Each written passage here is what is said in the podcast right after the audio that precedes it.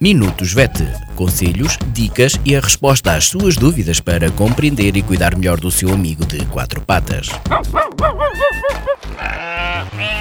Minutos VET às quartas-feiras pelas 15h20, aqui na sua Vax FM com a veterinária Ana Neves. Olá, o meu nome é Ana Neves, sou médica veterinária, trabalho com animais de companhia na Clínica Veterinária de Vagos.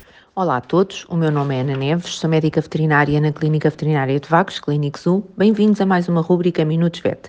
Esta semana vou falar sobre percepção sensorial canina, ou seja, como é que os cães conseguem ver, entre aspas, o mundo que os rodeia, ver, cheirar, etc., o mundo que os rodeia. Portanto, como é que o animal percebe e, e, e processa a informação que recolhe uh, do, do meio que os rodeia. Sabemos que uh, dentro do mesmo uh, meio, diferentes espécies percebem e, e retiram informação diferente desse mesmo meio, recebem uma informação diferente desse mesmo meio.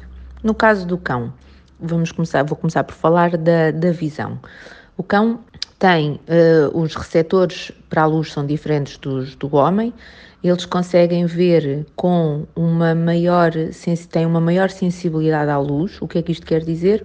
Quer dizer que eles têm uma capacidade de ver melhor com menos luz comparativamente ao homem uh, mas por outro lado perdem nitidez, perdem qualidade na, na imagem que, que recolhem. Nós conseguimos ver com uma maior nitidez em relação ao cão.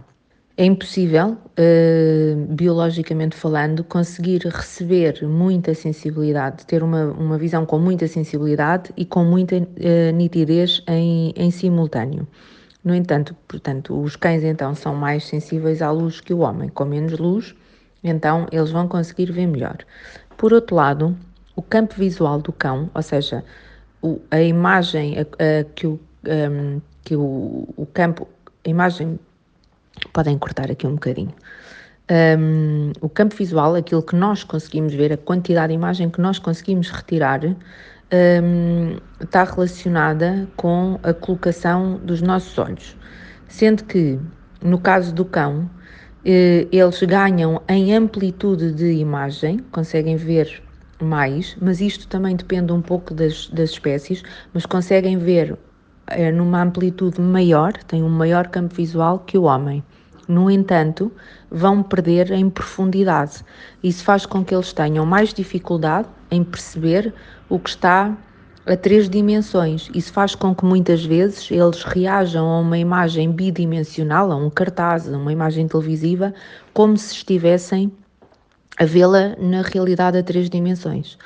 Uh, há uma variação entre raças, sendo que raças braquicéfalos, como estou a falar dos cães de focinho achatado, os boxers, bulldogs, etc., perdem na amplitude visual comparativamente aos cães de focinho mais longo, que têm os olhos ligeiramente mais lateralizados.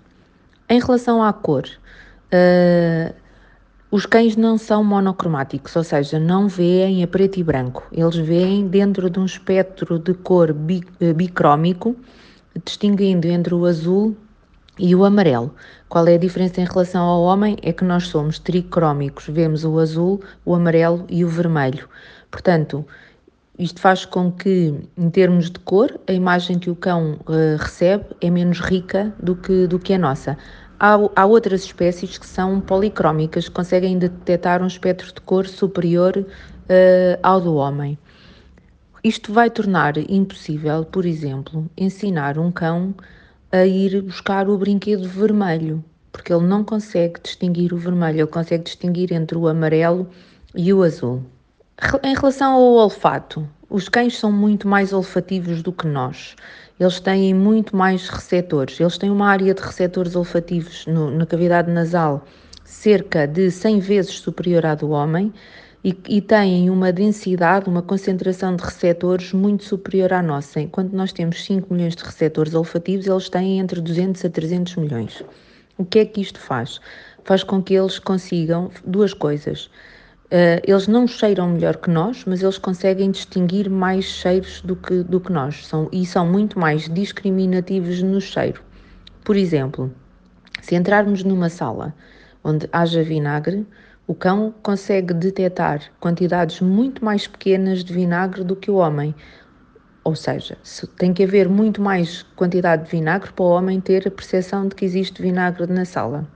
Uh, por outro lado, uh, eles conseguem detectar substâncias que nós temos muito mais dificuldade, que é o caso dos narcóticos, de alguns constituintes de bombas, do dinheiro, etc.